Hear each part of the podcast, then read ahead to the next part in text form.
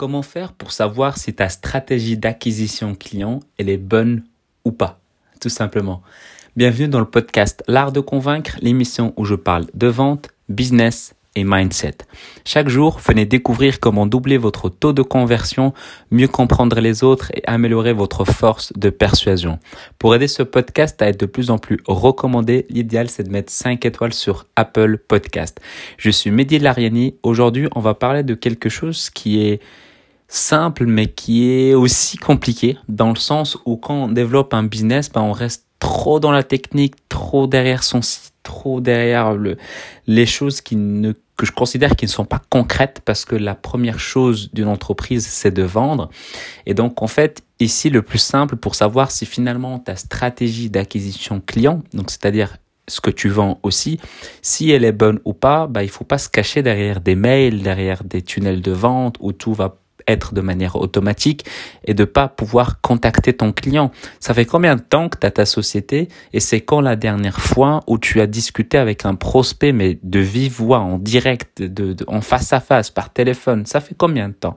Et si la réponse date de plus d'une semaine, c'est qu'il y a quelque chose qui cloche en fait. Dans le sens où comment tu veux améliorer ton produit, comment tu veux améliorer ton service, comment tu veux améliorer ce que tu proposes si finalement tu ne communiques pas avec ton prospect. C'est pas avec un Google Form où ça va être au top. Et donc le but d'avoir un prospect au téléphone, c'est encore mieux qu'un Google Form. Je dis pas qu'un Google Form c'est mauvais, qu'il faut pas faire. Il faut mettre ça en place, mais en plus de ça, et en plus de ça, il faut rajouter de contacts à communiquer avec ton prospect.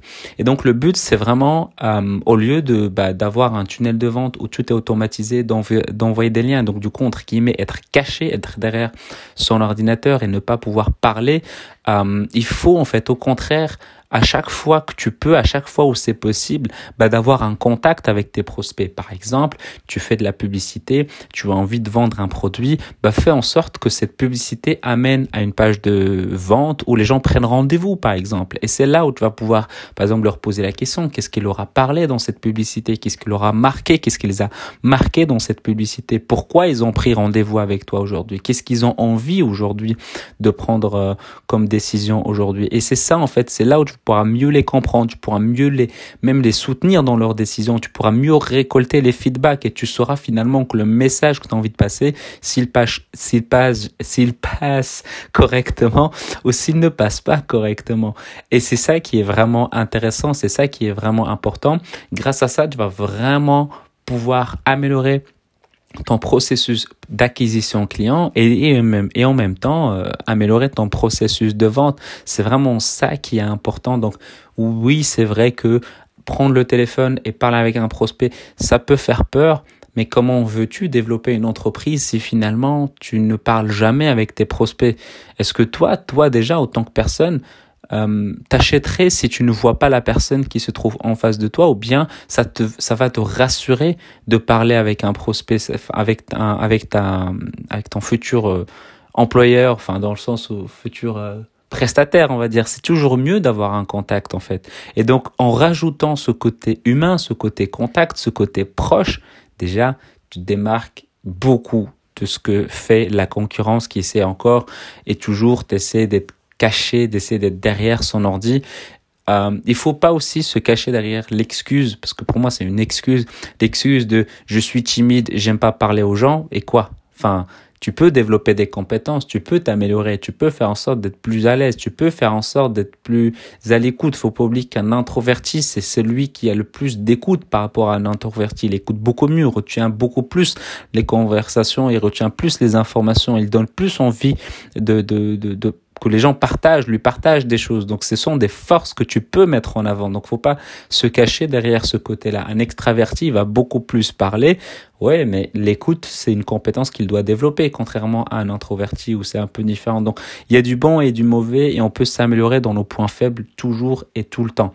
Donc voilà, il faut pas rester derrière ce côté de ouais, mais non, moi je suis comme ça. Non, développe ces compétences-là. Fais en sorte de te sentir mieux, de te sentir beaucoup plus à l'aise Et pour ça, ben, rien ne t'empêche d'être tout à fait transparent avec ton prospect. Si c'est le premier appel, tu dis, ben voilà, c'est le premier appel. Donc, je suis en train de mettre des choses en place. Et voilà, c'est pour vraiment avoir des feedbacks. Qu'est-ce que tu en penses de la publicité que tu as vue? Finalement, tu l'as vue sur quelle plateforme et sur quel réseau social, etc. Ça peut vraiment de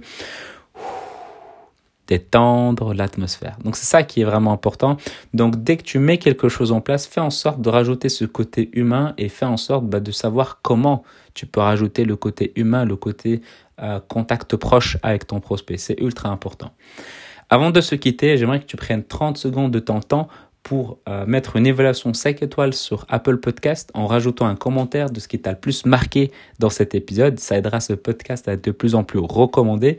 Et je rajouterai en plus par rapport à ce que j'ai dit au début, c'est euh, le fait que quand tu vas rajouter de côté humain, je pense que en ce moment et dans le futur aussi, il y aura plus de l'automatisation à 300%. Il y aura toujours un moment donné où les gens voudront de personnaliser, voudront à un moment donné communiquer avec quelqu'un, que ce soit à l'intérieur du programme où tu vas pouvoir donner des coachings de manière plus personnalisée, donc ce que tu vas pouvoir proposer, ou bien avant, si par exemple tout ton programme est automatisé bah, parce que tu n'as pas forcément besoin de proposer du coaching, c'est une possibilité, bah, fais en sorte peut-être que dans l'étape d'avant, que tu puisses proposer quelque chose de différent que tu puisses proposer un côté humain. Donc c'est ultra important, ne serait-ce que euh, peut-être tout est automatisé, mais ne serait-ce que peut-être envoyer un message au départ où tu dis bah, bienvenue euh, euh, X, pas d'avoir investi en toi, etc. Ça peut toujours rajouter des choses qui sont personnalisées, qui font toujours plaisir. On n'a pas envie d'être considéré comme un numéro,